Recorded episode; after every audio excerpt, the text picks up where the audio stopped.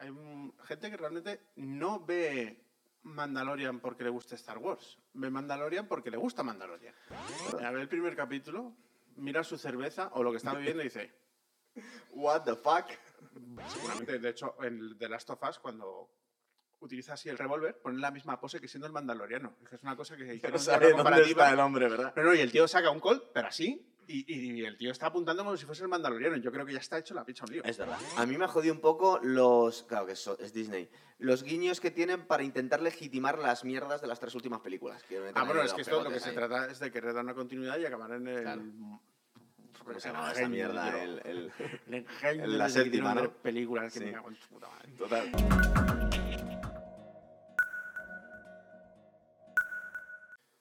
Bueno, es que teníamos a tus fans eh, reclamando tu presencia. Eh, tenemos que decir que Guillermo ha estado de baja, pero ya está aquí He preparado para hacer la tercera temporada del Mandaloriano. Más cascado de lo habitual, pero ya estoy. Ya está, es ¿verdad? Ya he venido. Vamos a ver, eh, yo cuando estaba revisitando un poco esto, porque nos dejaron justo, es verdad que se, se estrenó la segunda temporada en el 2020, pero lo habían grabado antes de la pandemia, entonces hemos tenido el parón aquí. Y yo estaba repasando lo que había ocurrido al final de la segunda temporada, según el canon de- del Mandaloriano. Y digo, hostia, que aquí me falta algo. Y no me acordaba de dónde lo había visto, en el libro Boba Fett, ¿verdad? Claro, porque una de las cosas que se ha quejado mucho la gente, porque ha habido, eh, hay gente que realmente no ve Mandalorian porque le gusta Star Wars. Ve Mandalorian porque le gusta Mandalorian. O porque le gusta Grogu. ¿Sabes que me metí en un problema con eso? Así. Sí, porque analicé con un compi que es experto en producción cinematográfica cómo habían diseñado el bicho y que habían captado a mucho público femenino a propósito, porque lo habían diseñado de cierta forma. Y resulta que ese comentario, resulta que intentaron cerrar el canal por comentario machista. ¿Tú sabes, Hasbro, cuántos Baby Yoda de peluche ha vendido? Porque o se lo han comprado ellas o nosotros se lo hemos a comprado ellas. ellas, Pues resulta que eso para ciertas personas con un poco mala idea es hate, eh, hate talk directamente. Bueno, pero que vienen a los de marketing, no a nosotros. Sí, claro. Por, por- por básicamente fijar un hecho, que es cierto que es así. Sí, es. Entonces, yo estaba recordando un poco em, la segunda temporada del Mandaloriano, que hice un programa hasta ahí, voy a hacer el, el- el enlace con mi compi Jorge. em, cogí a Luke Skywalker en un momento hípico y se llevaba a Grogu. Y claro, el que no haya visto el, el libro de Boba Fett, de repente ve otra vez a Grogu con el Mandaloriano y dice, ¿qué ha pasado aquí? ¿Verdad? A ver el primer capítulo, mira su cerveza o lo que está bebiendo y dice, What the fuck? Vale. Y entonces ya ahí empieza la primera trampa de Sí. Mandalorian, que es que nos estamos dando cuenta de que Disney Plus, como tiene que vender, ahora está haciendo lo que hizo con Marvel, que era que para que nos enteremos de qué va la cosa nos tenemos que ver todo. Sí, total. Y eso es muy peligroso, porque el libro de Boba Fett es una cosa que empieza muy bien, empieza luego muy mal, porque hay unos cambios muy importantes de estética, de guion y demás, con la motito de colores y todas esas cosas, Sí, que eso fue una cosa claro, que... es verdad. entre la ida de pinza de Robert Rodríguez y que hubo como presiones para meter cosas que pudieses vender merchandising, Sí. convirtieron el libro de Boba Fett en un sin Dios. Al pobre Temura este le ningunearon, porque ya al final lo que menos contaba era Boba Fett. Porque eran más los juguetitos, las tonterías. Y ya cuando te ponen a Mandalorian, tú dices, vamos a ver. Sea, es como si cualquier altocillo de repente dice y le ponen a Brad Pitt durante dos capítulos. Sí. Bueno, es que el universo, lo que está haciendo Disney con Star Wars, hay cosas que son horrorosas, dan ganas de asesinarles. Casi lo ponemos al mismo nivel, casi he dicho, de, de los anillos de poder, de las barbaridades que están haciendo y otras cosas les está quedando muy bien. Este Mandaloriano, la primera temporada sobre todo, fue maravilloso, una creación de John Favreau que daba la sensación que nos estaban metiendo una peli de Clint Eastwood en, en el universo de Star Wars, ¿verdad? Porque era un western. Western. Es un western total. Es verdad que esta temporada es mucho más épica y va todo un poquito más acelerado. Sí, pero porque quitan un poco el espíritu de Mandalorian porque se han dado cuenta de que es un hilo conductor maravilloso para vender otros productos. Sí. De hecho, hay muchísimas cosas que son de Star Wars Rebels. Es que, Guillermo, nosotros somos unos fricazos, eh, pero casi tenemos que venir con el, con el cuadro a la hora de todo el material que está sacando Disney para saber en qué momento cronológico va todo esto, porque recuerda que hemos hecho hace poco el programa de Andor, que va antes de Rogue One, esto estamos después de las cuatro, de, de las tres mm, primeras películas. En el, en el, en el- en la trama es que es una es post ¿eh? capítulo 6, pero bastante Sí. post, porque ya Luke Skywalker ya se ha constatado como Jedi y lo que tú quieras. El problema que hay de esto es, nos meten a Sokatano, que es Sí. un personaje que si no sabes de qué viene a Sokatano, no entra mal. Bo-Katan, Bocatán Chris es de Star Wars Rebels. Sí. Y además tiene, pero que salen la hostia capítulos, porque todo lo que se habla en su momento de que el mm, antecesor del tipo este que tiene el blaster de repetición, no me sé los nombres, no me lo sé, El tío enorme, ¿no? el payo del El tío, blaster. el tío muy grande. Efectivamente. Sí. O sea, le veo el, el de Depredador. O sea, el Schwarzenegger de los Mandalorian, ese hombre, habla de que sus ancestros ya tenían la espada. Eso aparece en Star Wars Rebels. Ese ancestro muere a manos de eh, Darth Maul, que Sí. Darth Maul misteriosamente en Rebels han conseguido recuperar su información genética y han vuelto a poner a Darth Maul. Bueno, lo metieron en la precuela en la historia de Solo también. Le sacaron ahí. Sí, pero aquí eh, la explicación de cómo cojones, después de estar partido por la mitad, Sí. por Obi-Wan Kenobi ha vuelto a salir, Ah, bueno, pues le pusieron unas piernas. Lo explican. Es como que de repente Darth Maul, o la magia de la genética y muchas cosas más, vuelve a ser un personaje Sí. que está en Star Wars Rebels y además lucha contra los mandalorianos. Claro, entonces, os vamos a contar la serie más o menos cronológicamente. Supongo que venís preparados, porque es un poco sin Dios. Eh, para seguir la historia lineal del mandaloriano de Jin Darin, ¿lo he dicho bien? Din Djarin. Eh, tenéis que ver el libro de, de Boba Fett entre la segunda temporada del Mandaloriano y la tercera, si no nos enteráis de lo que ha ocurrido aquí. Os basta con los dos últimos capítulos, Sí. os digo. O sea, dentro de la pifia de que tenéis que ver muchas cosas, los dos últimos capítulos. Solo. venir con los deberes hechos, es complicado, sí, es Oh, verdad. Tremendo. Y luego, eh, una duda tengo yo antes de nada. ¿Tú crees que Pedro Pascal, que hemos hablado también en de Last of Us y unos cuentos más, está en todos los episodios? ¿Está ahí dentro del traje? No en todos, pero eso ya se sabe. Hay un, ¿Ah, sí? hay un tipo que básicamente en los momentos de acción es él y en los momentos interpretativos y cuando tiene que hablar no es él. O sea, hay un tipo de traje dentro que es el que le toca hacer las maldades. ¿Así puedo hacer tantas cosas a la vez, Pedro Pascal? Seguramente, de hecho, en de Last of Us, cuando utiliza así el revólver, pone la misma pose que siendo el mandaloriano. Es que es una cosa que No sabe una dónde está el hombre, ¿verdad? No, no, y el tío saca un col, pero así, y, y el tío está apuntando como si fuese el mandaloriano. Yo creo que ya está hecho la picha un lío. Es verdad. Eh, una de las características también que tiene el Mandaloriano, que yo creo que es revolucionario en estos tiempos, y lo veíamos nosotros en nuestra infancia con los capítulos del equipo A, todo ese tipo de series, era que de alguna forma los capítulos estaban cerrados. Podías verlo aislado de todo lo que pasaba. Bueno, es que el- en el universo del equipo A no pasaban grandes cosas. Pero eh, veías un episodio y te habías enterado de, de una pequeña parte de la trama. Y dentro de las series hoy en día eso no se hace, pero el Mandaloriano, por lo menos en algunos capítulos, sí ocurre. Es decir, te ves el, el episodio y empieza y termina y no necesitas haber visto una o dos temporadas antes. A ver, el mandaloriano lo que le está pasando es que se nota que lo han trampeado mucho. Eh, De hecho, eh, si tú ves la serie, a ver, la serie a mí me encanta, pero es muy incongruente en la forma en la que está desarrollada. O sea, de repente hay cambios como muy bruscos, de repente historias que nos cuelan en un momento que de repente se desechan. O sea, el capítulo, bueno, luego iremos tratando capítulo por capítulo. Pero no hay una continuidad en la serie. Parece que está hecha como a retales, como que ha habido necesidad de cambiar los guiones o de que de repente pasase algo que no tenía que pasar. Es muy raro, porque toda la coherencia que tenía el Mandalorian en las 2,5 temporadas, Sí. aquí se ha ido. 2,5 temporadas, quieres decir, las dos primeras temporadas y, Y Boba Fett. y la primera temporada de Boba Fett. Sí, y Boba Fett, bien. Es Em, 0.5 todo. Otra cosa que es curiosa también es que, eh, a ver, no es el mismo nivel, por favor. Esta serie nos ha gustado mucho y de la que voy a pronunciar ahora el nombre, a mí me parece horrorosa. En la de Obi-Wan Kenobi no sabías quién cojones era el protagonista, no sabías de qué iba esa serie al final. Aquí hay momentos en los que no sabemos si nos quieren desarrollar la historia de- del Mandaloriano, de Grogu, de Bo-Katan, de los Mandalorianos en general, porque hay episodios en los que el protagonista no tiene mucha importancia. No, un ahí te digo casi. que por eso es muy tramposa, porque se nota que ha habido como... Han colado a posteriori la necesidad de vender el resto del mundo de Star Wars. Ah, Mandalorian deja de ser importante porque de repente vamos a tener a los Mandalorians, por un lado, porque ya están constatados como un imperio Mandalor. Por Sí, hacer, casi, pero ya están. sí. O sea, ya supongo que se hace una serie de los Mandalorianos, ya la tienes en medio ya establecida, la tienes ¿no? encajada. Luego nos están metiendo un mogollón de cosas de Rebels. ¿No se están pasando de ambiciosos en, en- en Disney? Porque querer Hace- hace estirar mucho. tanto el chicle... No, John Favreau está súper cabreado con Disney. Sí. Porque le han cambiado todo el tema. Lo que pasa que luego le han concedido una cosa. A ver, ha, empezado de una manera y ha acabado de otra en la que de Mandalorian técnicamente vuelve a ser el Mandalorian de la temporada 1. Un tipo que le han puesto un se busca y él va a por el se busca. Sí. Y además ya tiene una casa que tiene como centro de operaciones en la que, bueno, Mandalorian ya va por libre. Bueno, es que cuando yo veo el último episodio de esta temporada, eh, antes de friquear, no sé dónde lo vi, yo pensaba que habían terminado la serie, porque es un final totalmente cerrado. Es un final feliz en el que está con la cabaña, con Grogu, los dos casi eh, eh, se han ido al retiro. Claro, pero antes habla con el encargado de la Guardia Fronteriza para que le haga mandados Sí. de forma encubierta. Un equipo A, tío. Efectivamente. Es un equipo. A partir de ahora van a ser capítulos muy cortitos, cerrados, en los que no tiene por qué haber una vinculación en la historia, porque ya. A ver, Sí lo que dice hay. Guillermo es verdad que, es- que puede ser muy tramposo, porque ahora se lo están preparando para hacer un poco lo que les dé la gana desde un punto de vista argumentativo. Han, expandido un universo Sí. a costa del Mandaloriano, le han devuelto la entidad al final al Mandaloriano y nos han abierto todo, porque de repente ha aparecido un personaje de Rebels que es el piloto ese que es como un gato azul. El señor Miyagi.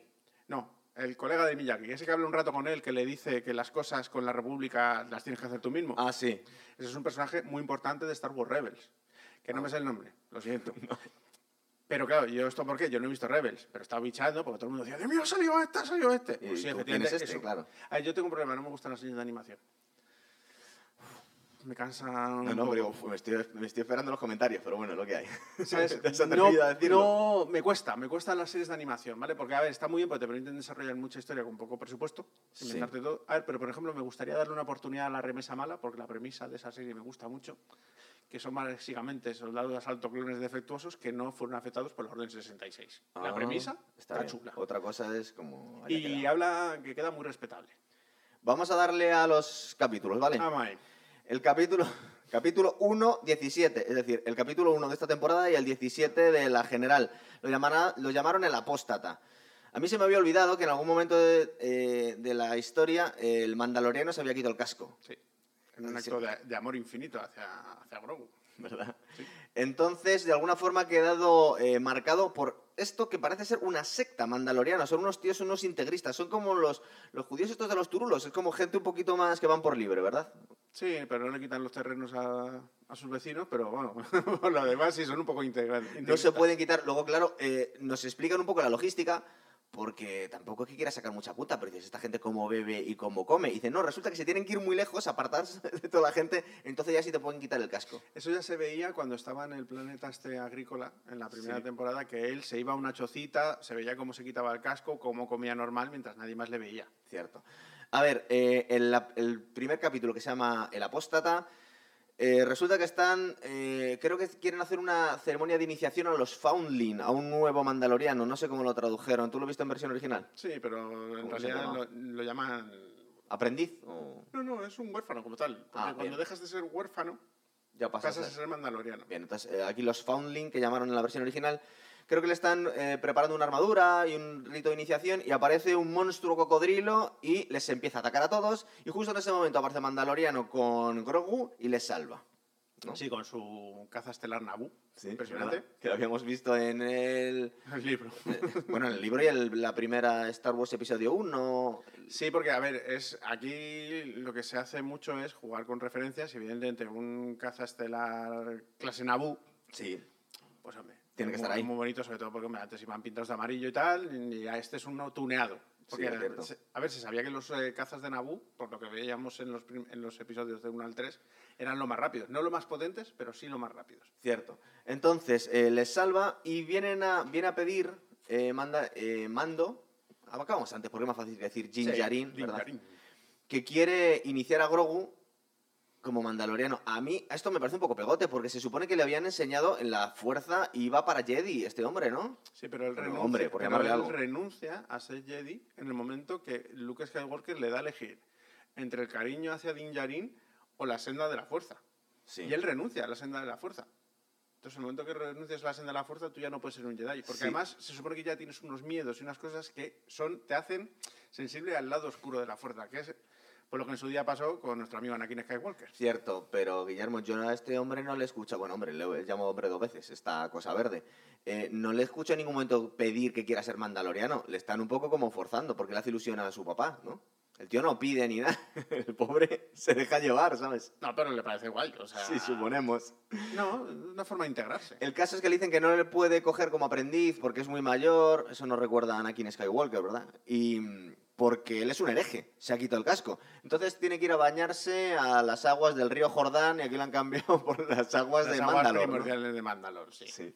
Y ese es el- como el encargo que le hacen. Exacto.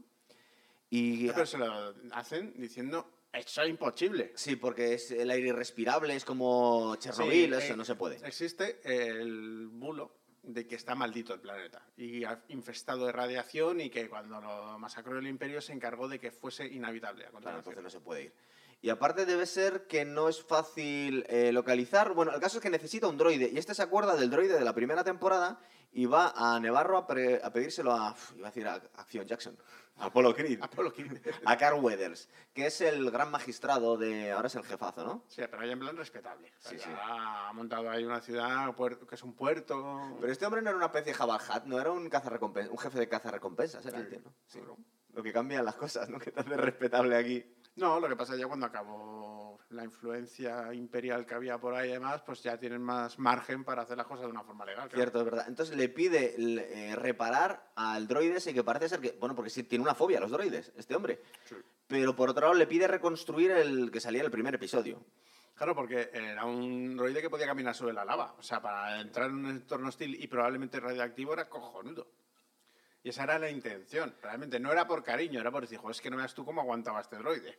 Cierto, entonces, a, a ver, ayúdame a recordar. El caso es que no se lo pueden. Pues porque tiene frita la placa base, que eso luego se descubre Ah, con bien. los, con los minimongers estos súper graciosos, que, son, que Sí. resulta que son como MacGyver. Como minions, es verdad. Sí, pero luego es eso, le dicen claramente, no, no, placa base chunga. Sí, entonces le da otro droide de pacotilla y, y luego decide ir a buscar a Pero Bo-Katan. no se lo da él, se lo da a la mujer esta, la Es verdad, en mecánica. Tatooine, es verdad. Es que el primer episodio da bastante pirulos. Va primero a Navarro, no le dan el, el- Digamos que el droider está fundido.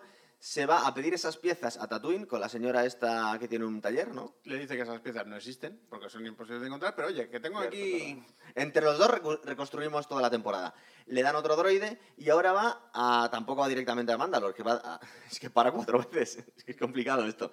A buscar a Bocatán que está en su castillo ella solita. Sí, Frustrada. está ahí en esa maravillosa sala, con ese trono que tiene pinta de ser muy incómodo. De hecho, mírala, está ahí torcida con la pata para arriba ahí diciendo, "Pff, me da todo igual. Sí. Y, lo que ya sabemos es que em, su pseudo secta, porque en realidad también son un poco secta, porque es si tú tienes el sable negro, voy contigo, si no tienes el sable negro, pues me dedico a mis recaos. Sí. También Entonces pasaron de ella, ¿no? La dejaron abandonada. Olímpicamente, o sea, la Claro. abandonaron porque no era la portadora del sable negro, ni iba a serlo. Entonces ella decide, con la obsesión que tenía con recuperar Mandalore, dice, pues no me muevo de aquí, me quedo aquí solita. No, le dio un parraque ahí de... que no, ¿Qué te parece? Sí, está un poco ahí forzado, vale. Segundo episodio, nos llaman eh, las minas de Mandalor. Aquí nos enseñan Mandalor. Llega con el droide este que aparte es un poco cobardica. Es un homenaje a Moria, que sí. Sí, ¿verdad? Verdad. Se dan cuenta que el aire es respirable. Aquí no perdemos un poco porque con, las, con el casco también puede respirar ambientes tóxicos, ¿no? Es como... Eh, pero... uf, Bueno, no está muy claro. El caso No, es que se dan cuenta que, que era un poco mito lo que nos has comentado. tú. lo que sueltan los androides para ver si se funde. Sí. Ah, bien. Si es radioactivo, no si es irrespirable. Exacto. Cierto, eso. Para ver si se convierte en pulpa el pobre droide, ¿sabes? El, Entonces, caso- claro, el que es atacado por habitantes que había ahí, que bueno, tampoco era tan inhabitable, porque unas cosas que se llaman alamitas, me parece que llaman, que son... Sí, porque son habitantes de las profundidades que básicamente estaban a raya mientras había mandalorianos y cuando dejó de haber mandalorianos, Ah. todo ser salvaje o no salvaje que no que tenía miedo a los mandalorianos, digo, ¡op! para arriba. Cierto, se le va un poco de las manos. Sí. Eh, luego tiene, le, le ataca y le atrapa una especie de bicho droid, eh, cyborg, ¿verdad? Una cosa que se mete Es un, no, más bien como un bicho alienígena que se mete dentro de un cibor. Sí, Es como, sí, como si fuese como tu- un mecha minero que se le mete dentro de una alienígena. Pacific Rim. Sí, sí, un poco, pero a Lo bestia. Con calmita, ¿sabes? Entonces es como una especie de robot minero que le pega una baliza a Ninjarin que lo deja tibio. Es verdad. Y le atrapa y digamos que, que es lo que consigue que Grogu vaya a buscar ayuda. Sí, porque vuelve con el androide, el androide sabe cómo está la situación. Eh, Grogu dice, ah, pues cojonudo, porque además justo antes le había estado enseñando un poco lo de los mapas estelares, no sé qué, no sé cuántos, pero bueno, es el droide el que le lleva. Entonces, claro, Bocatán de repente se encuentra en la nave de Dinjarin sin Dinjarin dentro y dice, Claro. y como está muy aburrida. Sí, Porque es que ya podía haber ido la primera vez. Pues se ve un poco forzado el hecho Sí, pero de... sabe que ha aterrizado en Mandalor la nave, que la nave sigue de una pieza, ergo, algo pasa a Mandalor. Y dice, pues mira, no tengo nada mejor que hacer. Es que eh, digamos que el ritmo es bastante frenético en estos, en estos dos episodios. Eh, le libera del cyborg este extraño que se escapa por ahí. O sea, por ahí igual le volvemos a ver en algún momento. No, sé. llega a morir porque al principio. ¿Ah, sí? eh, sí, porque hay un momento en el que se ve el ojo que se apaga. Porque ya le da al alienígena, no al. no al robot. Ah, vale. Al principio zurra al robot, pero luego el trozo que queda del robot todavía está operativo para matar y al final llega un momento que se ve cómo se apaga. Cierto. Eh, y al final, una vez más, otro giro más todavía. Se mete en las aguas estas buscando un algo. No está muy claro lo que está buscando. No, al porque él, él quería simplemente sumergirse, ¿verdad? No, y coger agua. Necesitaba coger agua para demostrar que había estado ahí. Y el agua misma se puede demostrar que es agua de Mandalorian, no es de otro Sí, porque luego la herrera lo mete como una especie de piscinita que tiene ahí y reacciona, hace como una nubecilla y dice, Ah, coño, si son aguas es primordiales de. Mandalor. ¿Qué pasa? Que creo que le ataca un bicho y tiene que No le con salvarle. bicho, se le come una corriente. ¿Es eso? Sí. Claro, es que el bicho que vemos de fondo, que se supone que es el mitosaurio, que es un animal mitológico, De hecho, no se supone. Es. es. Eh, y, pero nosotros lo vemos como de refilón, pero ¿alguno de los dos se ha dado cuenta que está ahí? Se ha dado Eh, cuenta Bocatán. Bocatán sí lo ha visto, Que ¿verdad? la ve mientras está subiendo a Din Djarin. Cierto. Y de repente se lo encuentra y dice, la madre que me parió. Porque básicamente eh, nosotros solo vemos el ojo, pero ella ve el conjunto. Y esa cara, esa forma de la cara, es la forma que tiene el clan de, de los Es una mandalorianos. especie de minotaurio gigante, ¿no? Sí, además luego lo que hacen es básicamente, eh, cuando las naves mandalorianas tienen impresa esa cabeza. Sí. Pero a, a- a partir de aquí, me parece que es el... no, el- en general, es un Ah, estándar ya lo tenían puesto. sí. Vale, Es del credo. cierto. Em, y ahora deciden ya volver a... No, espera, es que hay un, hay un giro más. Vuelven primero al castillo de Bocatán y ha sido atacado por cazas imperiales. Además lo ven en directo, como lo bombardean. Sí, claro. Aquí supongo que es por, por tener claro quiénes son, eh, para tener unos, unos villanos, claramente, se supone que habían acabado con el imperio. Y aquí, entre esto y lo que... Es que yo... es que, ver, es que que borro un poco yo lo que ocurre en los episodios 8... eh, A ver, lo que, 7, 8 y pasa, 9. lo que pasa básicamente es que tú no puedes tener el control de la galaxia, porque, porque no tienen medios para hacerlo. Porque básicamente la República ganó con cuatro kinkis que fueron los que quedaron. Sí. Entonces tú no tienes medios para controlar ni el borde exterior. De hecho, luego sale un mapa de lo que está controlado. Cuando están ahí en esa fase que van al, al rollo administrativo de Coruscant, se ve Sí. zona controlada de puta madre por la República. Zona no tan controlada por la República. Borde que como te pase algo, la República igual llega, igual no. Entonces se va viendo un poco cómo están las áreas administrativas. Y hay muchas áreas administrativas que la República no controla. Y ahí es donde está el vacío de poder, donde los remanentes del imperio, que son muchos, pues claro, había poco rebelde y mucho imperio. Tú descabezas el imperio, pero todo el tema de naves, todo el tema de la jerarquía Sí, militar. eso es lo que nos sigue. explican luego, pero cuando terminas de ver el retorno al Jedi, no nos habían contado nada. Se supone que se había acabado el imperio. Luego, bueno, si puedes tirar un O sea, poco a de ver, has hilo decir- descabezado al imperio, pero sigue habiendo un aparato militar acojonante detrás. Sí. Que no tienen ni el- al emperador ni a Darth Vader. Entonces, bueno, pues... Claro, pues entonces se convierten en facciones pues, de ese tipo, que es lo que ha pasado siempre en todas las guerras. Cuando tú descabezas a un grupo militar, el grupo militar hay unos que se rinden, otros que se van a luchar al monte y otros que se dedican, pues yo qué sé, a vender droga. Por ejemplo, Ah. este Gus Fring de los Pollos Hermanos, que lo han cogido como villano aquí. Es verdad que le veíamos muy poquito en las primeras temporadas, en la segunda creo que es, y tenía toda la pinta que iba a volver. Verdad. A ver, iba a volver porque es, me lo llevo, pero no se ve nada más. Y además luego siempre insinúan que nadie vio cómo juzgaron a Moff Gideon. Sí.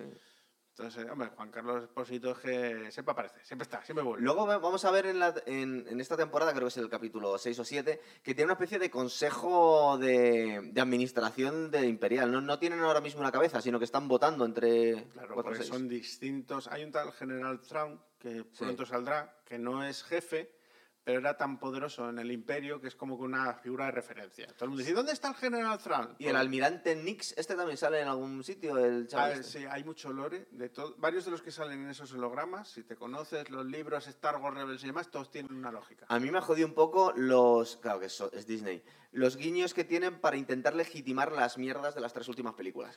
Ah, bueno, es que esto lo que se trata es de querer dar una continuidad y acabar en el... Claro. ¿Cómo se llama ingenio, mierda? El, la de séptima, ¿no? películas que Sí. me cago en su puta madre. Total. O sea, no, a ver, y por eso hablan de la clonación, de, oye, mira, que se ha conseguido la clonación, entonces eso te- técnicamente explicaría explicarte la que clonación tenían- teletransportada de Palpatine. Claro, que le tenían guardado ahí. Es que, en fin, total. Por eso, es, por eso se cabreó John Favreau, porque dice, que me dejéis mis cosas. Pero él ha perdido un poco el control sobre el ha perdido ¿no? el control. Sí. Porque ha aparte me fijo que él ya no dirige. No, y Ni se, la han, escribe. y se la han tocado. Le han tocado porque dice, mira, te vamos a coger el invento que está funcionando de puta madre. Pero el problema está, se lo han reventado por lo que han hecho con el libro de Boba Fett, porque la gente le ha tocado las narices decir, oye, que yo no me quería ver el libro de Boba Fett, yo me quiero ver el Mandalorian. Y la gente se está dando cuenta de que te van a obligar a ver mucha mierda para seguir viendo lo tuyo. ¿No, ¿No da la sensación que en el universo Star Wars, que mola tanto y se pueden hacer cosas tan guays, en cuanto salen cosas buenas, llega Disney y lo acaba jodiendo? Pero lo está haciendo con todo, pues ya lo ha hecho con Marvel. Marvel está estirando chicles, está haciendo cosas. Ahora lo más respetable que va a haber en Marvel es Guardianes de la Galaxia, parte 3. Y ya se ha dicho muy claramente James Gunn que aquí acaba. Sí, ya no quiere hacer más. Que como le hagan una cuarta, que él no quiere ni que se hable de él. Porque sabe lo que va a pasar. Aquí tenemos un cambio total que parece que no vamos a la serie de Andor. Nos llevan a Coruscant y empezamos. Es decir, es un cambio de tono total a lo que habíamos tenido al Mandaloriano ahora mismo. Pero es un cambio de tono que hubiese tenido una lógica.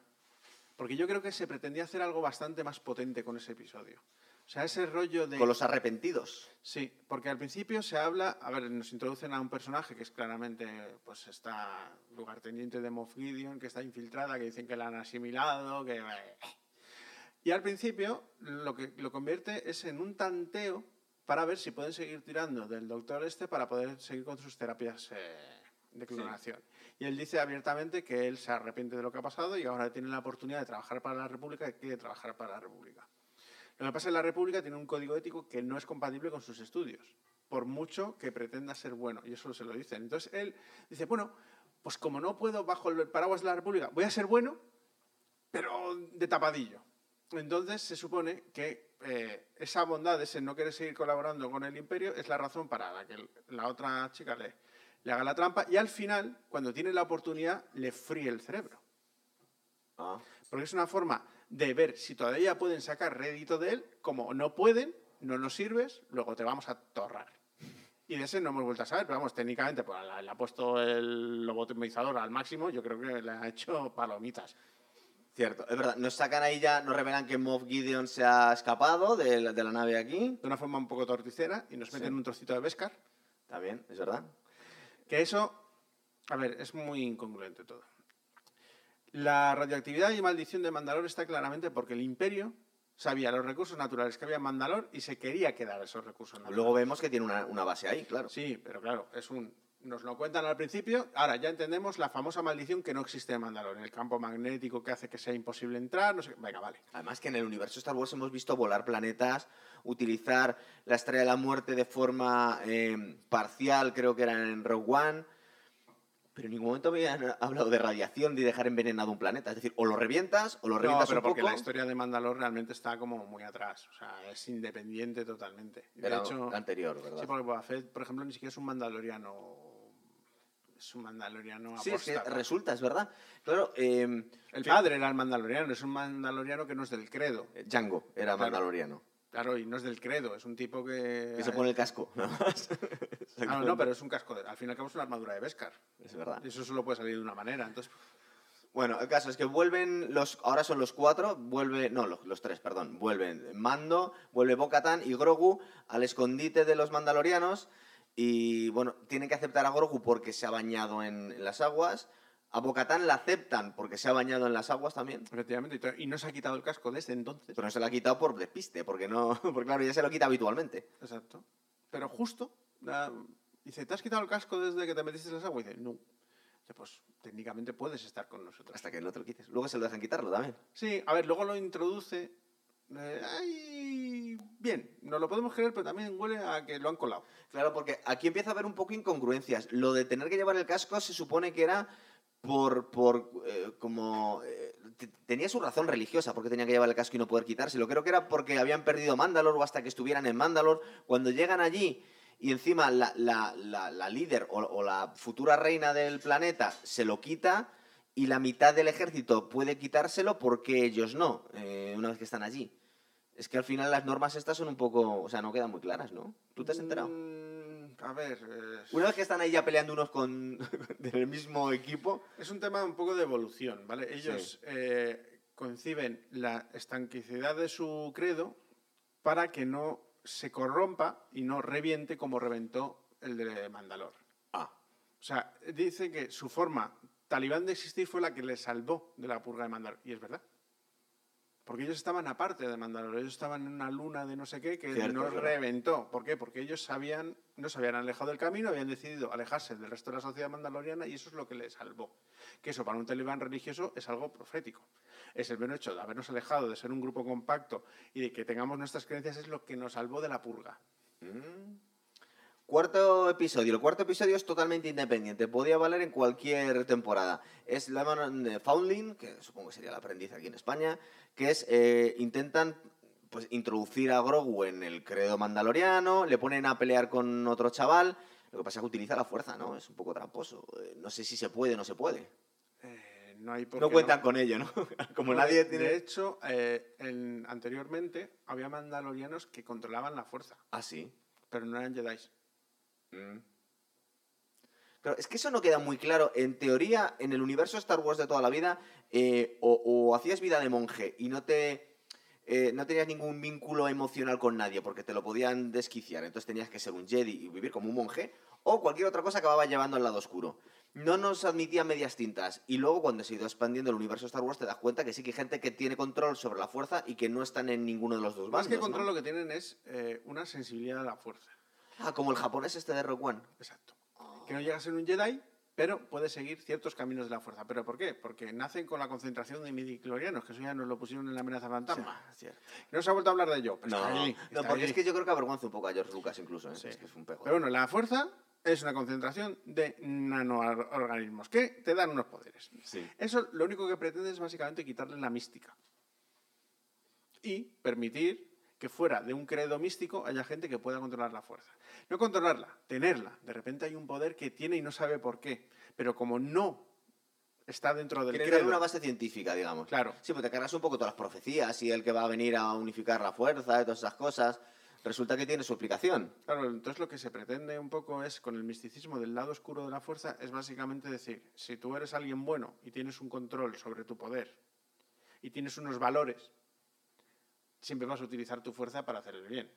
Si tienes ya intríngulis extraños, de- deseos de venganza, desesperación y más, sentirás la tentación de utilizar ese gran poder de una forma poco ecuánime. O te pongan a chantajear, te cogen a tu mujer, entonces por mi mujer y mis hijos hago cualquier cosa, por ejemplo. Bien. Seguía contando el cuarto episodio. El cuarto episodio es que es un episodio estanco, como estos de, de las series de los 80. Eh, raptan a uno de los chavales y es una, una lucha por intentar liberarlo de un monstruo que está en, un- en una montaña. Básicamente está cerrado, no ocurre nada en el arco de la historia. Vuelve a ser Mandalorian. Sí, es verdad. Es el único episodio que es Mandalorian puro, ¿verdad? Es como cuando matan al dragón ese que le sacan de la cueva, lo revientan. Exactamente es un poco así. Es verdad, es lo mismo. Pero lo único que pretende es hacer un eh, episodio entretenido, un episodio con encerrado, pero que introduce un parámetro, que es Ah. la aceptación de Bo-Katan dentro del credo sin ser del credo. Es aquí en este momento, vale, cierto, es verdad. Que la única que puede ir sin casco, que le miran todos como, bueno, a ver, con lo pesada que eres mujer, con que todos nos podemos quitar el casco para- y de repente esta que acaba de llegar se lo puede quitar. Sí, pero eh, ahí se el argumento que dice que es, no, para poder unificar a todos, ella va a poder quitárselo. Sí, porque está, ha estado en, los, en dos mundos. Sí. Entonces eso hace que... A ver, eh, ese misticismo siempre es el siguiente. Es decir, tú solamente eres de nuestro mundo, eres de nuestro credo, te vas con tus reglas. Vale, pero has ayudado a nuestro credo. Has hecho algo sagrado, digamos, que es haberte metido en las aguas fundamentales de Mandalor. O sea, estás como intentando buscar una aceptación, un respeto hacia nuestro credo, porque al principio no lo tiene. O sea, Bocatán lo primero que dijo cuando eh, lo vimos en las otras temporadas, cuando rescataron a Din Djarin y a, y a Grogu de los piratas, era, bueno, ¿qué es de estos? Sí. O sea, ellos tenían una intolerancia al credo. Sí, no se lo como, como cosa de locos. Dice, Sí. bastante tenemos para estar pendientes de estas cosas. según va conviviendo con ellos y sobre todo con Din Djarin, crea una aceptación y un respeto. Entonces es distinto. Es como que ella se ha bajado de su escepticismo hacia el credo y el credo ve que alguien de fuera puede respetar al credo. Entonces se crea ahí como una especie de quórum que luego ya se hace mayor pues cuando rescatan a, a Din Djarin de Mandalore. Tenemos el quinto episodio que también es un poco... eh, tiene cierta, cierta importancia en la historia de esta temporada, pero también es bastante independiente. Lo llamaron el pirata, que sale un... el- Maravilloso. ¿verdad? Sale pues un tío para vengarse, es verdad que tenía un tono un poco infantil, eh, los piratas que salen ahí en Navarro, que intentan meterse en un sitio que antes era un bar y ahora es una escuela, y sale Griff Pero, Carga son, diciendo, bueno, pero son piratas con el, el estilo clásico de la, de, de de la Star Wars de toda la vida, original. cierto, es verdad, ya, como grido, es un rollo, Sí. de hecho que debe haber un par de gridos ahí de esa raza. Entonces, ahí es un.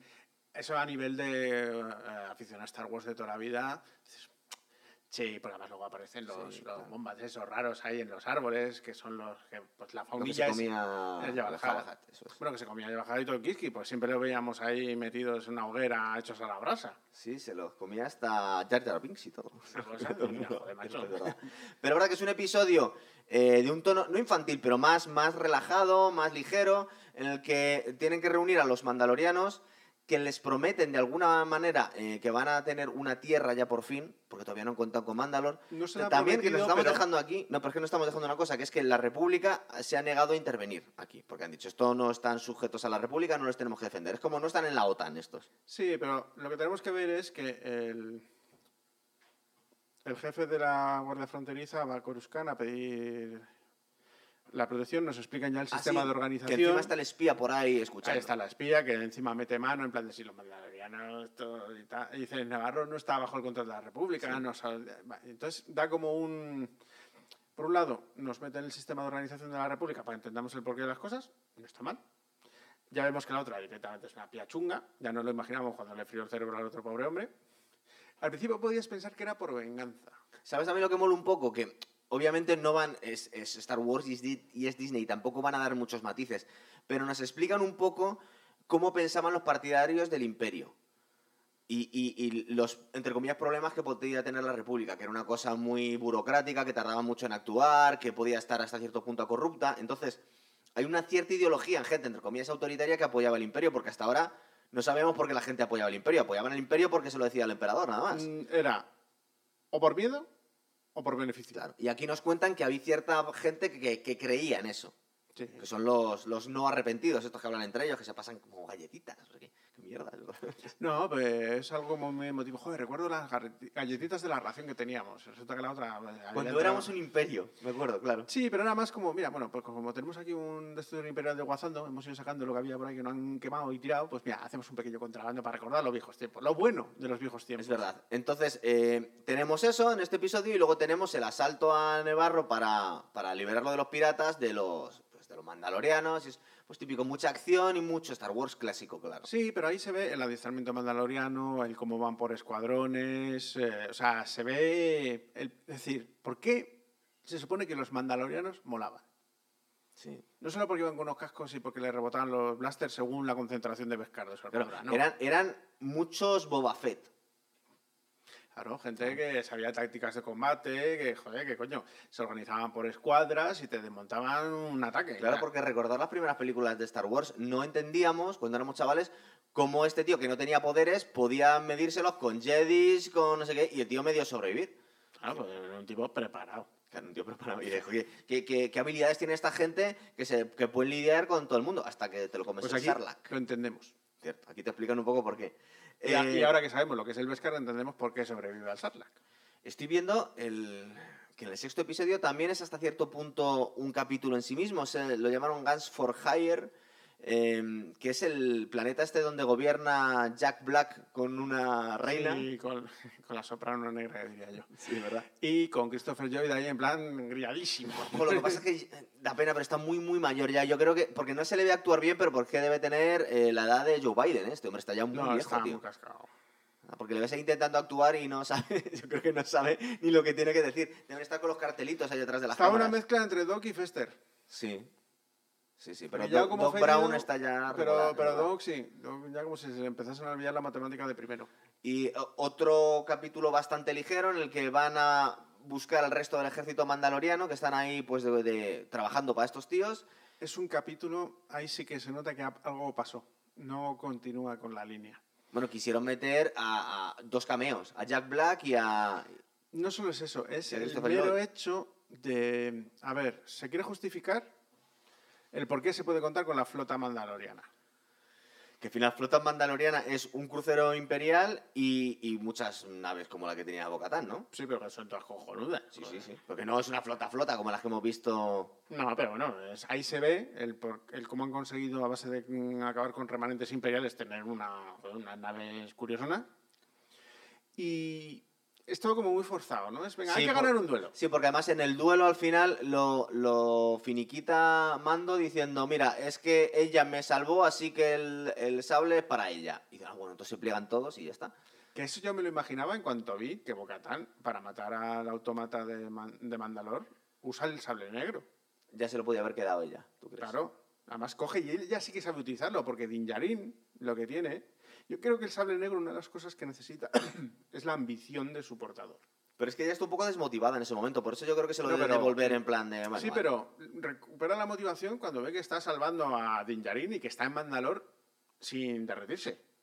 O sea, ya eso es como mucha mística, porque ella es- era habitante de Mandalor.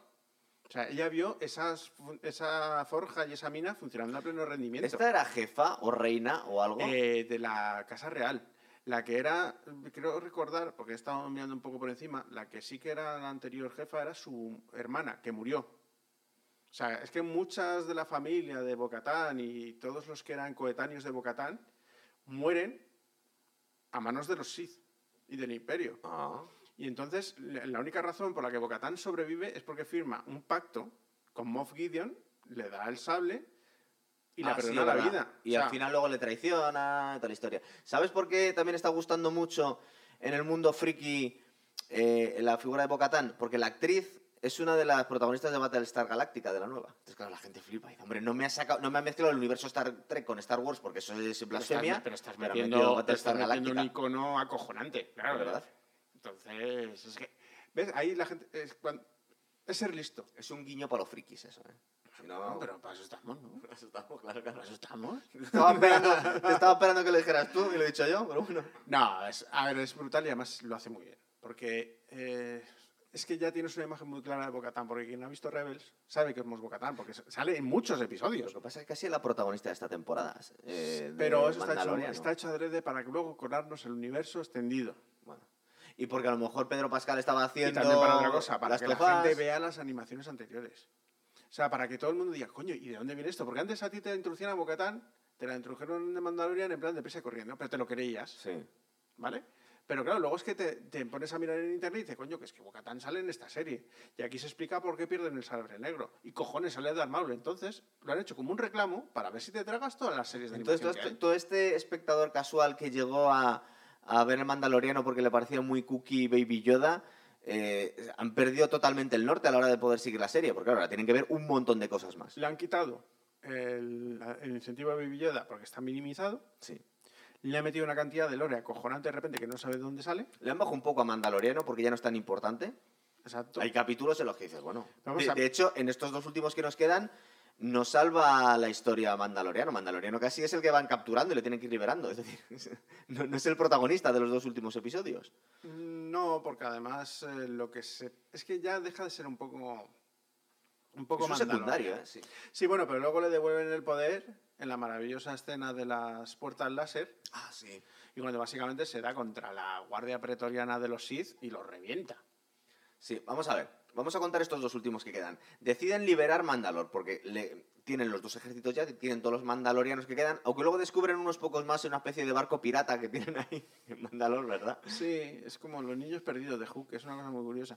Pero bueno, Ya los tienen lo- a todos. pero lo introducen de una forma sensata. Sí, eh, no está mal. Ahí no nos No vamos a quejar. A ver, que hemos dicho que la, que la serie está bien, la temporada. Lo que pasa es que mm, ya les vemos las orejas al lobo, lo que está haciendo Disney, claro. Sí, además hay incongruencias de guion porque tú se dices, a ver, Moff Gideon, cuando le capturaron, tenía esos, los, eh, los troopers de asaltos, esos que eran como unos cyborg, que son los que se carga Luke Skywalker. Sí. Vale, esos en ningún momento se habla de que sean de Beskar. Claro, porque se supone que es algo como muy, muy escaso como para hacer todos estos Exacto. Stormtroopers ahí. Pero luego nos enteramos de que Moff Gideon en realidad ya estaba trabajando con el Beskar y tenía esa base ahí, y la tenía desde la purga. Entonces, los, los guardias oscuros eran de Beskar, no nos lo han dicho en ningún momento. se parecen los del sí. emperador, ¿verdad? Sí. Sí. son los mismos. Pero claro, luego, si han liberado a Moff Gideon, que lleva capturado desde la temporada 2, y le han liberado unos eh, Stormtroopers que tienen Beskar, significa que ese Beskar ya estaba cuando capturaron a Moff Gideon. Pero Porque él era, era el jefe, él era el jefe del proyecto de Mandalor. Pero no sale algo de Beskar ya cuando le capturaron en la segunda temporada. ¿No llevaba a lo mejor la armadura? No, la lanza. La lanza era solo. Claro, es verdad. Claro, nos ponían. Entre todos han conseguido una lanza y luego no nos habíamos dado A ver, cuenta. él se considera un exterminador de mandalorianos y por eso tiene una lanza de Beskar. Por cierto, el personaje mola mucho, pero es Gus Fring. O sea, no cambia absolutamente nada. Es que Está un poco el Giancarlo hombre. Esposito, Es el. Giancarlo Esposito tiene una forma de entonar, es como Constantino Romero y como eh, James L. Jones. Le faltan ves- las gafitas. Tú ves a Mufasa Sí, ya. y es Darth Vader. Pero es un Darth Vader bueno, pero no sé, la voz, la voz te transmite un Darth Vader y Darth Vader te transmite un puto Mufasa. Y aquí estoy viendo a todo el Esposito tiempo. es así.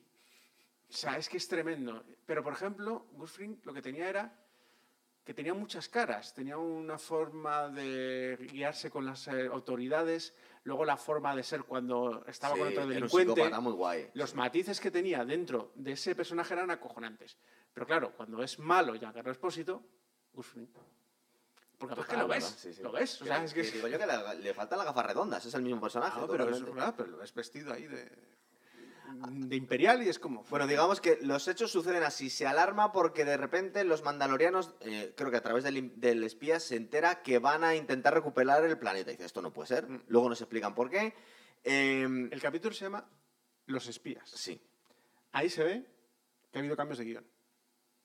Así, porque faltan espías ahí. Sí, porque a ver, se, presuponía, por lo que se ha visto, eh, se iban a morir personajes importantes. Se pretendía que fuese todo más retorcido y dramático. Se ha hablado incluso de la posibilidad de que la Herrera fuese una traidora. Eh, ¿Verdad que estamos esperando que se quite el casco algún día? Porque todos estamos con la duda quién puede ser. Hmm. Porque aparte de la voz, como que nos suena... Eh, Es curioso. Pero ya te digo, es como que se ha introducido como que va a haber una cantidad de contenido increíble, que va a haber unos matices salvajes y que vamos a llevarnos más de un susto que otro y algún plot twist y luego no pasa nada. No, porque Mandaloriano es una serie más o menos sencilla, en el, en el mejor sentido del término. Pero la complican. Sí. Y cuando la complican decimos, joder, mira, un matiz. Y luego ves que el matiz no, ha desaparecido. Porque de repente el último capítulo se ha convertido en algo que es muy palomitero Sí. y que acaba muy bien. Es épico, eh, tampoco hay mucho que contar.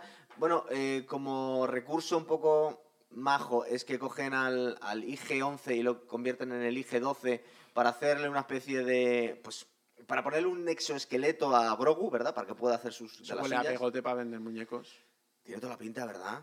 Pero ya- yo creo que ya no vimos unos tiempos en los que se vendan tantos muñecos de plástico. Esto era más de los 80. No, pero eso para los funcos es la hostia. Para los Watt.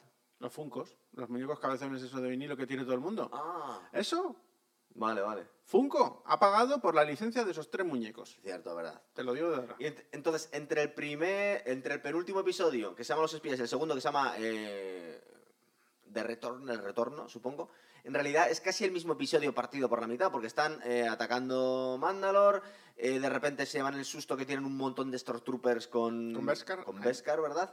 Eh, creo que capturan a, a Din Djarin y ellos tienen que volver, bueno, dar una orden. a- eh, es verdad que la batalla mola, es un poco de too much, pero que tienen que, recuerda que tienen que ir a, a contactar con la, con la, flota, Con la flota. y tienen que es- estrellar el, el- el crucero en el... Mm, bueno, eso es, eso después, porque lo, que, lo de ir a por la flota es básicamente porque no pueden avisarles por el campo electromagnético Sí. y básicamente van a ir, un- creo que eran ocho bombarderos y varios cazas, a reventar un crucero Sí, imperial. sabían que estaban perdidos, porque eran menos. Sí, porque ellos no tienen cazas. Claro.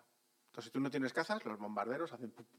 Y adiós. el- Eso está claro. En este momento me acabo de acordar que el único que muere es este, el que has aludido al principio que no tenía nombre, el tío este enorme de la, de la minigun.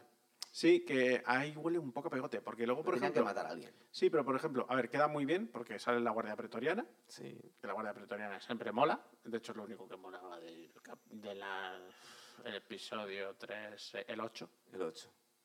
Es el único momento cuando matan a Snook, ahí sale esa Guardia Pretoriana, que hay los reyes luchando y dice, "Joder, mira, por esto... No voy a decir que me ha valido la pena la película, pero estos cinco minutos se me ha pasado la mala hostia que llevo encima. Vale, pues te lo vuelven a poner, ¿Cierto? concatenación con el- la trilogía nueva, ya eso huele un poquito, huele a que esos pretorianos han salido de la nada, esos no estaban escritos más que probablemente. Es que las últimas eh, películas de Star Wars son un cúmulo de pegotes y nostalgias muy mal llevada todo. Ah, Se ha dicho ya en varios sitios, y huele a que es verdad, que el final de Mandalorian ha estado reescrito. Eh, pero el- final en forma- realidad es la cosa más previsible del mundo. Sí, pero Matan al malo y se retiran en un Pero final querían feliz. quitarle esa constante previsibilidad. Porque cuando cogen a Din Djarin en, una, en un contexto normal de serie, Mm. probablemente lo hubiesen torturado, le hubiesen quitado el casco y hubiesen introducido una serie de matices e inconvenientes que se olían. Y de Bueno, es, repente... que- es que les quedaba poco de serie ya, porque Claro. claro, el último episodio. Pero luego llega y se libera con la chorra. Sí. No, no le hacía falta todo lo demás. Exacto. Y luego vuelve a ser el Terminator que es. Vale, pues a ver, la forma de liberarse es chapucera. El videojuego maravilloso de las puertas lo disfrutas, porque lo disfrutas como un enano. Y luego de repente Grogu deja el muñeco de mierda para ser el Jedi que es. Porque han pasado bastantes años desde que eh, deja Din Djarin a Grogu hasta que lo vuelve a recoger. Han pasado, unos han años. pasado años. Sí, como unos 10 años creo que son. Pero ¿eso de dónde te lo estás sacando? No, eso eh, hablado por Dave Filoni y por Ah, sí. Favreau.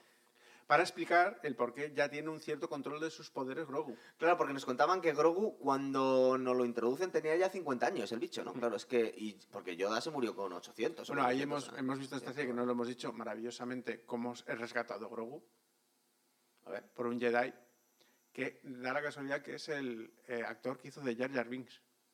¿Ah, sí? Es un tipo que dejó, no dejó la interpretación, pero dejó de aparecer públicamente por el odio que lanzaron contra Jar Jar Binks. Le pasó también al chaval que hacía de... Joffrey. Joffrey, joder. de Joffrey.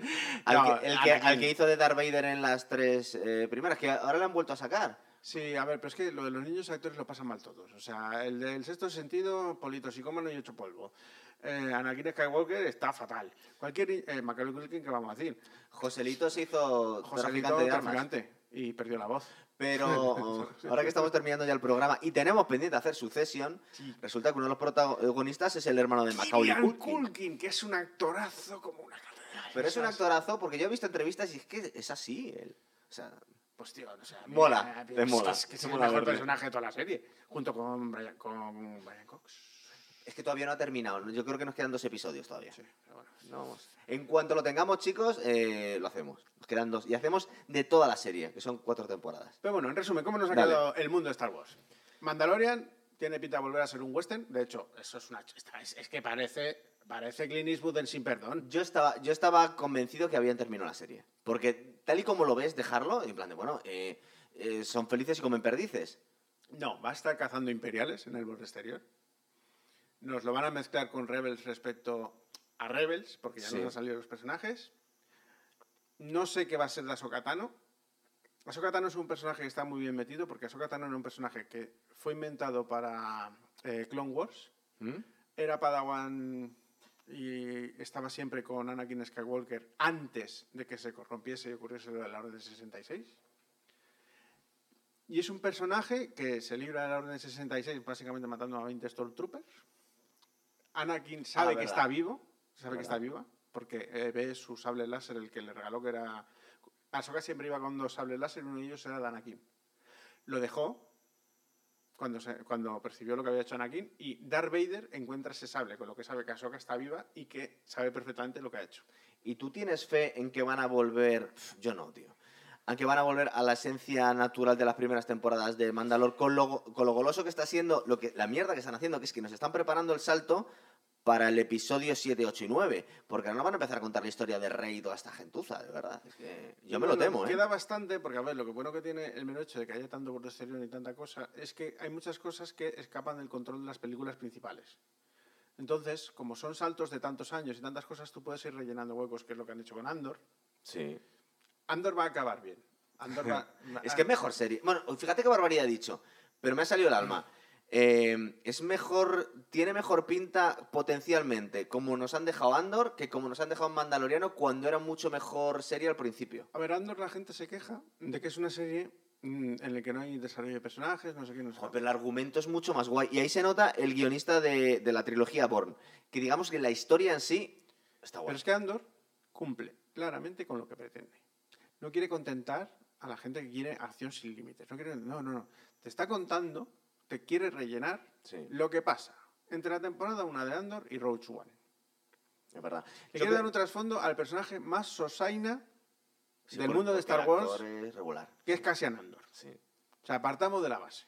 Porque es que es muy inexpresivo. Seguramente es eso que dices tú, que como no, como no ha sido tan goloso el vehículo, vamos a ver, eh, de alguna forma Disney ha corrompido un poco el producto estrella que tenían ahora, Star Wars, que era Mandalorian. Entonces Ma- Mandalorian empezó a meter pues una serie más.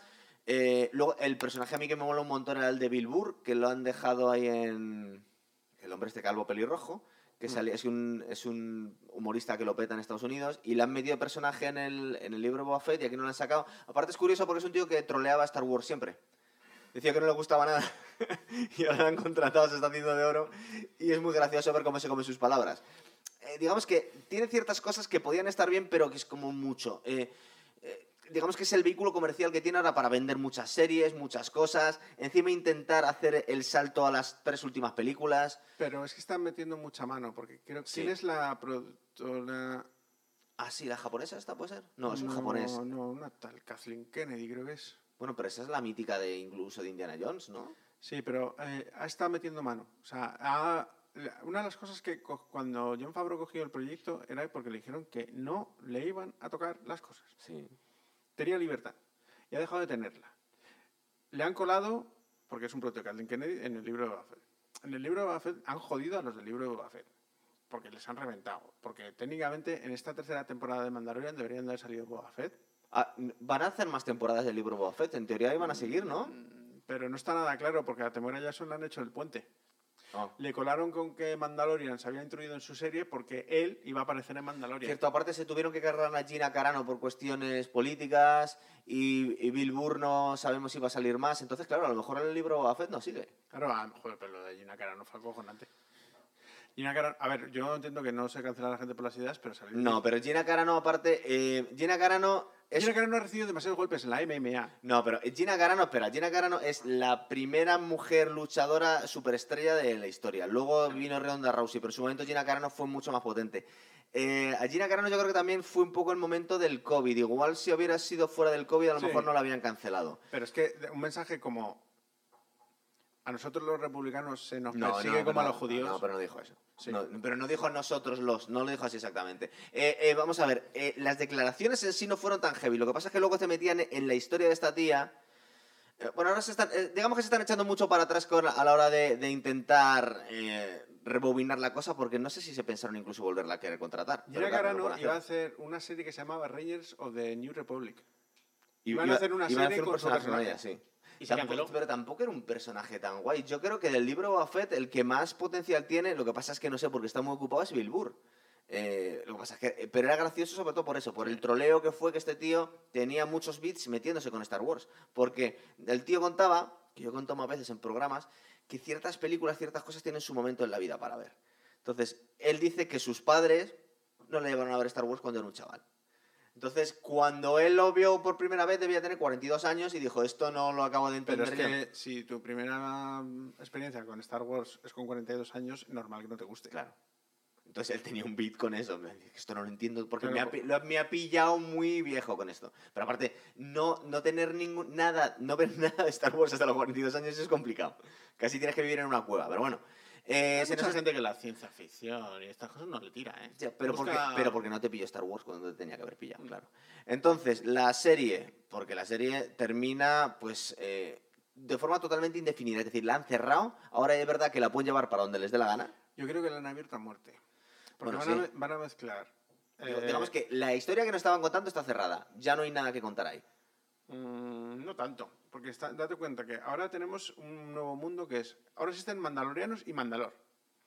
Lo único que se sabía de Mandalor es que habían sido purgados. Y eso sí que aparece en numerosas series, en libros y en todo. Pero eso en, en la historia de Mandalor, de- es decir, en la primera temporada no eran necesarios para la historia que nos estaban contando. No, entonces, para nada. entonces ahora puede, pueden crear otra historia más, otras películas más. Claro, esto, a ver, eh, esto va todo dirigido a una super película que se supone que pretende hacer Filoni. Ah, claro, es que para ahí va yo. Digo, pa- ¿esto para Quiere qué? hacer un Vengadores de Star Wars. O sea, quiere hacer una épica película en la que sus personajes, porque esto es cosa de Dave Filoni, o sea, Rebels y Clone Wars es de Dave Filoni. Él era el que se encargaba de la animación. Sí. La han metido en el real, ha venido muy bien a nivel de guiones, se lleva de puta madre con John Favreau y se entiende muy bien. Entonces Filoni ahora está en un punto en que dice, Buah, todo el mundo, lo que he desarrollado yo en mi animación y ahora que me he salido de la cueva, ¿m? me van a dejar hacer un peliculón. A ver qué nos te deja encontramos. Disney, claro, a ver qué te dejan hacer. ¿Y cómo lo ha tomado la gente? Que tú tienes ahí más... Mal. A ver, eh, los que querían seguir viendo Mandalorian se han enfadado porque les han invadido Mandalorian. A ver, habíamos perdido un poco el hilo, porque recordar que la última temporada era el 2020 y encima nos metieron una cosa en medio, con lo cual es que no sabíamos muy bien dónde estábamos ya. Se nos había ido un poco el, el rollo. Hmm. Entonces, claro, eh, es verdad que el tono ya no está. Eh, introducen muchos personajes, muchas historias que al final ni se desarrollan ni llevan a nada. Al final han hecho un final palomitero para que todos estemos contentos. Cuando se nos ha insinuado durante toda la serie que van a pasar cosas gordas y que seguramente echaremos de menos a alguien que va a palmar. Luego no palma nadie más que el pobre hombre del blaster. este sí. Que luego su hijo es el último que hace el piscinazo ahí en Mandalor. Es el que le convierte en mandaloriano. Hmm. Ese es el hijo de este hombre. ¿Es Y verdad? no se habla de él ni de su muerte. Es como un pegote. Sí. Se ha metido la, para meter un momento dramático. Se ha muerto- dice, ¿qué personaje? Principal es menos principal. El del blaster. Pues este es el que pincha. Yo le veo mal futuro, vamos a ver. Salvo casos excepcionales como Rock One o cosas así, yo veo mal futuro al universo Star Wars eh, hasta, que no deje de ser tan invasivo Disney, porque en cuanto despega un poco un producto van y lo acaban Pero pudriendo. Disney se lo está cargando todo. Se está Claro. cargando Marvel. Se está cargando Star Wars. Lo que no hace que sea de Marvel y Star Wars, Mejor no hacer nada, ya sí. sí, porque incluso sus propias películas de animación nadie las quiere. Porque se están convirtiendo en una especie de amalgamas inclusivas extrañas en el que se está perdiendo el humor. Los anillos de poder no son de Disney, ¿no? Los anillos de poder son de Satán. Pero digo, pero ya lo que faltaba, que me tiran mano ahí. De Satán. Total. Lucifer. Bueno, eh, Guillermo, lo dejamos aquí. Porque ya hemos hablado de esta temporada que ha sido un poco. No ha sido bajón, bajón, no ha sido Big One Kenobi. No, ha sido una puta montaña rusa. Porque Sí. hemos tenido momentos increíbles, capitulazos salvajes, capítulos de relleno que pensábamos que nos iban a llevar a algo más gordo, pero de repente han desaparecido Sí. del hilo argumental. Entonces dices, ¿para qué coño me he comido hora y 20 minutos de capítulo Sí. de intrigas que luego no han aparecido después? Yo creo que ha tenido que ver también. El capítulo eh, 4 cabrea por eso. Pero yo creo que ha tenido que ver también la serie de Andor. Porque ahora mm, la voy recordando mejor, Andor, cuanto más tiempo pasa. Sobre todo porque lo comparo con esto. Era otra serie del universo Star Wars en la que tenía un, un arco argumental guay y nos iban abriendo cosas y nos metían. Igual que eh, una de las cosas revolucionarias que tuvo el Mandaloriano es que nos metió una peli de Clint Eastwood en el universo Star Wars. Era Y una de el Akira malo. Kurosawa. Pues también, es verdad. Pero en general era un western. O un western japonés, pero era un western. Mm. De hecho, cuenta Clint Eastwood que la trilogía del dólar está basada en películas japonesas también. Entonces, claro, es un poco lo mismo. Ahsoka Tano es un personaje que nos ha entrado también, viniendo Sí. de otra serie, por ese halo místico que tiene, esa forma que, que ese capítulo fue increíble. Claro. Entonces, claro, si el capítulo acojonante de esa temporada aparece Ahsoka Tano, pues tú tienes ganas de ver más a Ahsoka Tano. Sí, cierto, Bueno. cierto. ¿Y qué ha tenido chulo, por ejemplo, la serie de Andor? Que nos metían el robo a un banco, una huida en el universo Star Wars. Entonces veíamos cosas nuevas, pero muy bien adaptadas a un universo que nos encanta. En cuanto empiezan a tirar de la nostalgia y a hacer cosas previsibles, la, la joden viva. Y es lo que por lo, parece que han hecho por lo menos a medias en esta temporada, ¿verdad? O sea, mal. Tú está- ahí estás pensando en que no, según has dicho esto. Yo es que que no vi no la terminé. No la terminé y aparte no creo que pueda. O sea, yo, aparte yo creo que se me, se me había mezclado con los anillos de poder. Digo, una serie mala otra vez ya no. Esto es demasiado. a ver, yo que no vi, acabé de verla porque yo es muy raro que no termine de ver algo que empiezo. Ya, ya, tú tienes más moral, cierto, es verdad. Hay películas que he empezado a verla y a los 25 minutos las he quitado porque sé que es lo que hay, es lo Sí. que hay. Pero con la serie, si he invertido cierto tiempo, acabo de verla, pero más que nada Pero te costó. La persecución de Leia, no romper la tele, te costó, ¿verdad? O sea, a mí que me pongan al bajista de Red Hot Chili Peppers persiguiendo a una niña pequeña, tropezándose con los árboles. Los guardias de seguridad, Bueno, que son eh, unos mongers. Y Obi-Wan depresivo, que le va de prozactoros. Pero a ver, lo de Obi-Wan depresivo, que tú quieras establecer un arco de personaje, de, evidentemente, a ver, Obi-Wan Kenobi, él se siente muy responsable de haber traído Ya, la muerte a también los no pusieron depresivo a Luke Skywalker. No, pero está eso, eh, no hablemos de eso. Claro. No hablemos de eso porque es que eso no tiene ninguna lógica. Esto aquí tampoco. Pero, a ver, que él tenga un arco de redención en el que haya entrado Pero han metido la depresión en el universo Star Wars cuando llevamos seis, seis Sí, pero- películas, pero- lo que no había pasado, la gente Pero más tú estoica, tienes macho. una depresión y luego tienes a Ser Alequines. Entonces tú puedes establecer un arco argumental en el que ¿Qué le ha pasado? pueda evolucionar de esa desesperación a ser Ser Alequines. Mm. No, el Luke Skywalker era. Luke Skywalker ya ha pasado a ser Mojón Skywalker. Y eso no tiene perdón de Dios. Bueno, para mí Obi-Wan Kenobi tampoco. No, Obi-Wan Kenobi la serie no tiene perdón. O sea, hay, hay mucha Pero gente tú le que perdonas que esté triste y yo tampoco. Pero no, bueno. pero puedes entender que luego haya más temporadas y se vea. Van a hacer más temporadas. No, ni de coña. Espero que no. O sea, espero que no. Porque tendré que verlas solo para que podamos blasfemar no aquí. tienes que verlas. No tienes que hacer No, la veremos para poder blasfemar aquí, que eso es muy divertido. No. Si yo he visto los anillos de poder para No, blasfemar, pero, pero yo eso creo que no más. Porque es que van a hacer una segunda temporada de eso, ¿no? no está hablado, pero es que, a ver, eh, ha sido tan brutal el feedback negativo de Obi-Wan Kenobi. Ah, no, de hecho, de- que los anillos de poder también van a hacer una segunda. Ya ¿eh? la están rodando. Joder. Han deforestado medio bosque protegido de Inglaterra, han matado ya un caballo, está pasando de todo, o sea, va a ser increíble. es una de las torturas chinas más. O sea, tú pones eh, segunda temporada de Obi-Wan Kenobi, segunda temporada de los anillos de poder. Mira, los anillos de poder, si no has visto nada de Tolkien, es una tortura. Pero si eres fan de Tolkien, es una tortura doble. Porque es una herejía, por ahí. una Yo quería terminar el programa, pero te voy soltando más, más historias que escucho por ahí. Está la gente muy enfadada porque han escuchado el rumor. Supongo que es un rumor que querían hacer un remake del Señor de los Anillos. Y para asustarte más, espero que no sea el equipo de los Anillos de Poder también. No, lo que van a hacer ahora son eh, alguna película de animación. eh, van a hacer una película de animación sobre los Rohirrim, en el que la voz de. no, no, pero lo que te digo yo era remake de película. No, creo que haya huevos. Bueno, se va a hacer mucho eh, películas alrededor de ese mundo. Sí. También. Sí, pero bueno, mientras estén, mientras estén sustentadas en el lore, no hay problema. A ver, que se hable de, la, de cómo era antes los Rohirrim a nivel de lore es muy ¿Y por qué no contratan a Peter Jackson y le dejan hacer lo que le dé la gana? Que es el que sabe hacer estas cosas. Sí, pero tú ahora mismo no puedes contratar a Peter Jackson, porque Peter Jackson ahora mismo, o sea, ¿tú te imaginas cómo tiene que bullir la cabeza de Peter Jackson pensando en todo lo que quiere hacer del Señor de los Anillos y esperando a que le den un presupuesto ilimitado? Se le fue la pinza con el Hobbit mucho, y Sí. eso ya ha mermado el interés de, en Peter Jackson en sí. O sea, fue muy... Pero es que el Hobbit eh, quiso estirar demasiado el chicle porque no daba para tanto. Ya, pero cogió, metió lore que se hablaba en otras cosas para meterlo en el Sí. Hobbit. Bueno, bueno, pero... Se nos está yendo. Guillermo. Tenemos que cerrar el programa de la tercera temporada del no, como hace mucho que no vengo. Tenía muchas cosas que decir. Eh, bueno, ¿qué nota le damos? ¿Un 6? ¿Un 7? 6. Eh, seis y medio porque tiene cosas de 8-9 Sí. y tiene unos 4 o 5, hay un par que... También vemos lo peor de Disney aquí metido, ¿verdad? Sí. El- la necesidad de marketing, oscuro. la necesidad de dulcificar o simplificar las tramas, Sí. que eso no, no lo enti- bueno, no entiendo. Y, y de vender nuevas series que, que están maquinando. Sí, pero además hay- eso se ha notado. O sea, Sí. el pegotazo de os hemos metido personajes que no vienen a cuento, Mm. situaciones que no vienen a cuento, y hemos dejado abiertas tres ramas para explotarlas como nos dé la gana. El Mandaloriano sin el Mandaloriano. Durante tres capítulos no había Mandaloriano. Es que Estamos grabando las tofas, me parece. O sea, le roban a Boba Fett, te meten al Mandaloriano y al Mandaloriano te lo roban y te meten a Bocatán Chris. es verdad. Bueno, vamos a ir pensando otro, ¿vale, chicos? Venga, Venga, hasta.